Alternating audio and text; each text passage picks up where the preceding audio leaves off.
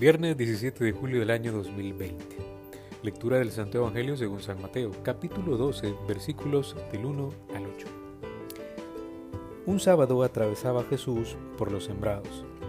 Los discípulos que iban con él tenían hambre y se pusieron a arrancar espigas y a comerse los granos. Cuando los fariseos los vieron, le dijeron a Jesús, tus discípulos están haciendo algo que no está permitido hacer en sábado. Él les contestó, ¿No han leído ustedes lo que hizo David una vez que sintieron hambre él y sus compañeros? ¿No recuerdan cómo entraron en la casa de Dios y comieron los panes consagrados, de los cuales ni él ni sus compañeros podían comer, sino tan solo los sacerdotes? ¿Tampoco han leído en la ley que los sacerdotes violan el sábado porque ofician en el templo y no por eso cometen pecado? Pues yo digo que aquí hay alguien más grande que el templo si ustedes comprendieran el sentido de las palabras misericordia quiero y no sacrificios, no condenarían a quienes no tienen ninguna culpa. Por lo demás, el Hijo del Hombre también es dueño del sábado. Palabra del Señor, gloria y honor a ti, Señor Jesús. Clamamos al Espíritu Santo y le decimos, ven Espíritu Santo, llena los corazones de tus fieles y enciende en ellos el fuego de tu amor. Envía tu Espíritu y serán creadas todas las cosas y renovarás la faz de la tierra. Jesús, ¿qué hay de nuevo? Vamos a meternos en el texto de ahora buscando los elementos que iluminan más nuestra fe. Pensemos que en principio la ley mosaica, la ley que viene de Moisés y que fue heredada por los israelitas, eh, estaba estipulado que hubiese un día consagrado a Dios.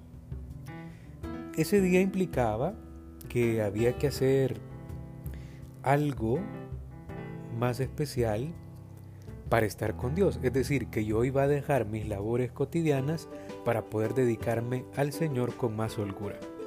Pero nuestro pensamiento siempre, que a veces tiende a desvirtuar algo hermoso, ese pensamiento mal encaminado, eh, terminó como poniendo una carga sobre muchos israelitas. Ya no era el afán de querer estar con Dios, sino tenés que cumplir porque si no cumplís es pecado. En este sentido, ¿te imaginas tener un día a solas con Dios? ¿Te lo imaginas? Sería hermoso. Yo eh, preparando eh, estos textos, estos audios, dije, ah caray, si nosotros sí tenemos un día especial para Dios, pero no lo cumplimos porque nos lo han cargado como algo que duele y que cuesta. Es algo pesado estar a solas con Dios, según la tradición que hemos ido, heredando. Desde el punto de vista moral, más que una lista inmaculada de preceptos eh, cumplidos, Dios lo único que quiere de ti y de mí es misericordia leía unos textos de San León Magno y él dirá, la misericordia quiere que seas misericordioso, la justicia desea que seas justo, el Creador quiere verse reflejado en su criatura, Dios quiere verse reflejado en el corazón del hombre.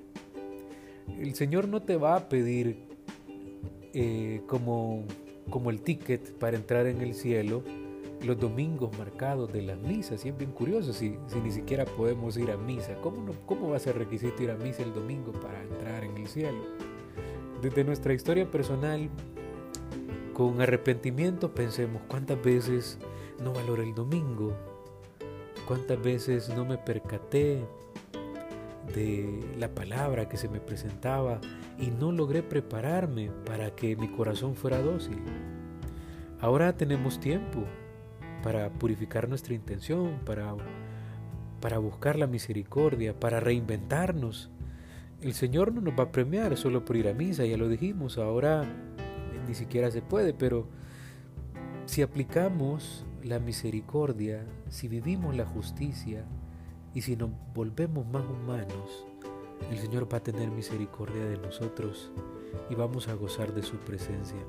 Así que reinventemos nuestros domingos aunque pasemos con familia, aunque descansemos, que también descubramos qué momento del día puede ser un momento muy, muy especial, muy cuidado para que disfrutes la presencia de Dios.